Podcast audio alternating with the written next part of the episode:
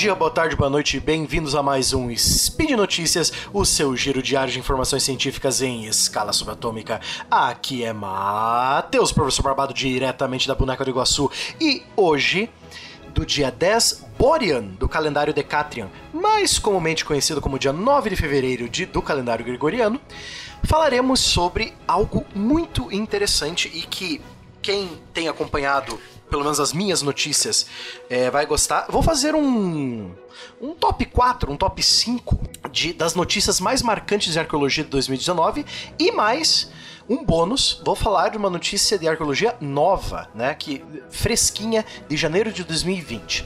Feliz 2020, né, ouvinte? Eu acho que esse é o primeiro programa que você está escutando a minha voz diretamente de 2020 e eu acabei de datar esse programa, mas enfim, esse programa já está datado faz tempo. Bom, é, eu vi uma lista muito interessante do, da revista Galileu. É, fazendo um apanhado de todas as grandes notícias da arqueologia que rolaram por 2019, né? Fazendo uma coisa bem bacana, assim, uma coisa bem por cima, coisas que talvez você tenha ouvido falar aqui comigo, né? Com mais detalhes. Mas vamos lá pro nosso é, top 4, top 5, ainda não sei. Speed Notícias.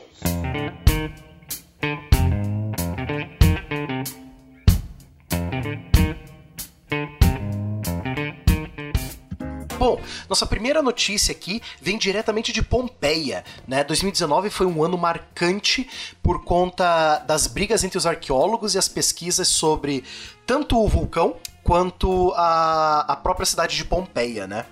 É, os vulcanólogos argumentam que as escavações estão destruindo detritos deixados pela erupção do Vesúvio, é, é, que foi em 79 a.C., né? Então, você tem uma briga entre os arqueólogos que querem escavar para tirar as ossadas e um, um, as ossadas, os restos de vasilhas, etc, né? E os vulcanólogos que estudam as rochas vulcânicas que querem preservar aquilo ali. Então, é uma briga bem interessante que aconteceu ano passado, né? Brigas à parte, as buscas por pistas sobre como era a vida naquela região antes da tragédia foram bem... É, prof, é, foram... É... de novo. É, brigas à parte, as buscas por pistas sobre como que era a vida naquela região antes da tragédia foram bem prolíficas é, no ano passado, né? 2019. Além de descobrirem as ruas que eram pavimentadas por ferro antes da erupção, pesquisadores encontraram ossadas, amuletos de proteção e até obras de arte escondidas debaixo de toda a destruição do Vesúvio, né? Então foi um ano, o ano de 2019 foi um ano bem agitado para a região de Pompeia na Itália, né? Uma outra agitação também foi é, lá perto de Machu Picchu, em que o governo peruano estava preocupado, e os arqueólogos estavam preocupados também, com o projeto de construir um aeroporto na cidade vizinha de Machu Picchu, né? O que pode aumentar o fluxo de turistas e acelerar a deteriorização da área. Então você tem, tem que ir todo um projeto para tentar manter Machu Picchu mais é, inteiro possível, né? Com essa, esse aumento de turistas pode, né? É, ainda assim, os estudos por lá continuam a todo vapor. Inclusive, um geólogo brasileiro da Universidade Federal do Rio Grande do Sul participou de uma publicação de um artigo que defende que a cidade foi construída em cima de uma falha tectônica de propósito. Mas nem só com as pesquisas é, em Machu Picchu nossos vizinhos arqueólogos pagam seus boletos, né? Logo no início do ano, uma tumba com uma criança sacrificada foi encontrada. Não muito tempo depois, uma equipe de pesquisadores publicou um artigo é, explicando como a cerveja foi fundamental para o desenvolvimento do Império Tiahuanaco-Huari. Então, é, todas essas, essas notícias desses locais estão marcadas no, no site da Galileu, né, que elas estão em letra azul, então você pode acessar o link aí da do post. É, você acessa esse top 5, esse top 10 aqui da Galileu e você acessa as notícias mais específicas, né? O Egito também não deixou de é, não deixou de nos surpreender ano passado, né? Foi recheado de novidades da história do Egito antigo, além de ser recriado o busto da rainha Nefertiti em 3D.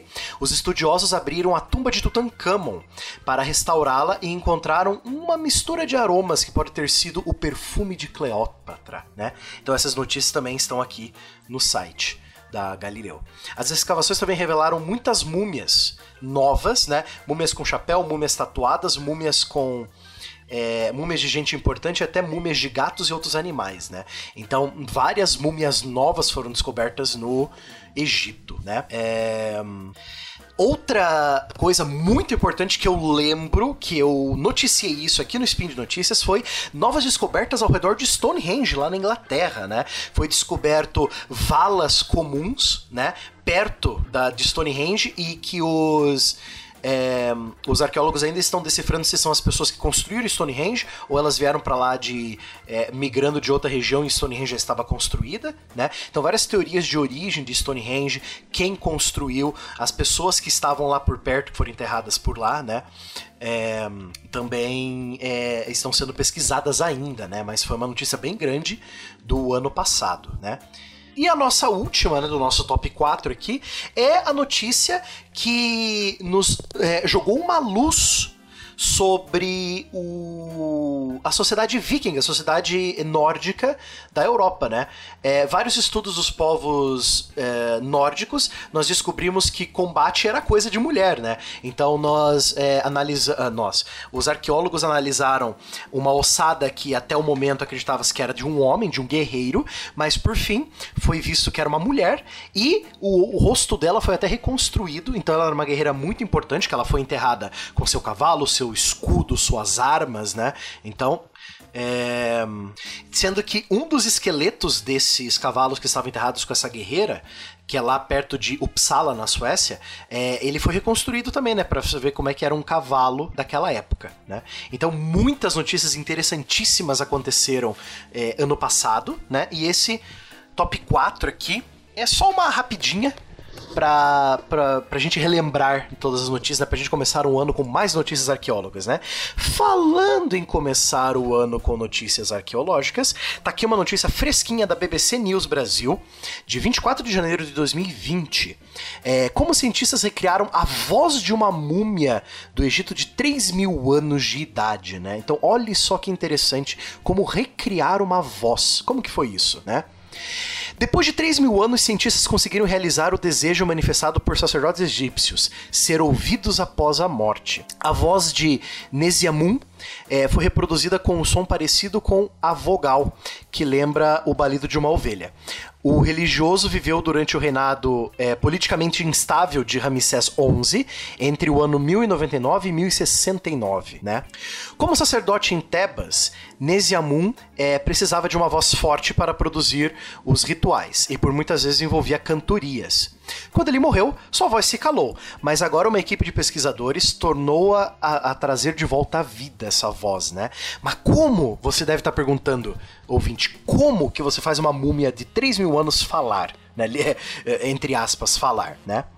Eles reproduziram a estrutura vocal de Nesiamun, desse sacerdote, por meio de uma impressora 3D após digitalizar a estrutura original para obter as dimensões exatas. E com o auxílio de uma laringe eletrônica que gera som, eles conseguiram sintetizar o som de uma vogal, que se supõe ser semelhante à voz que Nesiamun poderia ter tido. Lógico que nós estamos trabalhando com é, possibilidades aqui, nós estamos usando tecnologia, eles usaram tecnologia de ponta para fazer essa recriação dessa laringe da múmia, mas né, nunca, nunca, infelizmente, nunca saberemos se era a voz exata, né? Mas é uma coisa bem aproximada.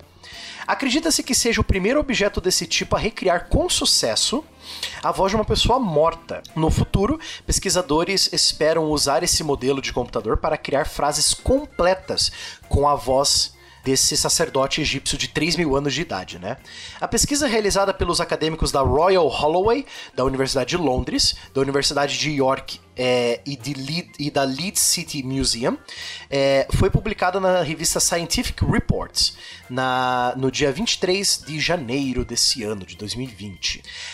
Aqui diz é, Joan Fletcher, professor de arqueologia da Universidade de York. A tecnologia de recriação da voz nos deu a oportunidade única de ouvir o som de alguém morto há muito tempo. ele disse à BBC que era uma vontade expressa de Nesiamun ser ouvido na vida após a morte, crença que fazia parte do sistema religioso egípcio. Na verdade, está escrito no seu sarcófago, era o que ele queria, acrescenta Fletcher. De certa forma, conseguimos realizar seu desejo. Então, olha só que interessante um desejo de uma múmia de 3 mil anos de idade realizado com é, sucesso. Uma, foi uma vogal, mas abriu caminho para todo um, um novo estudo.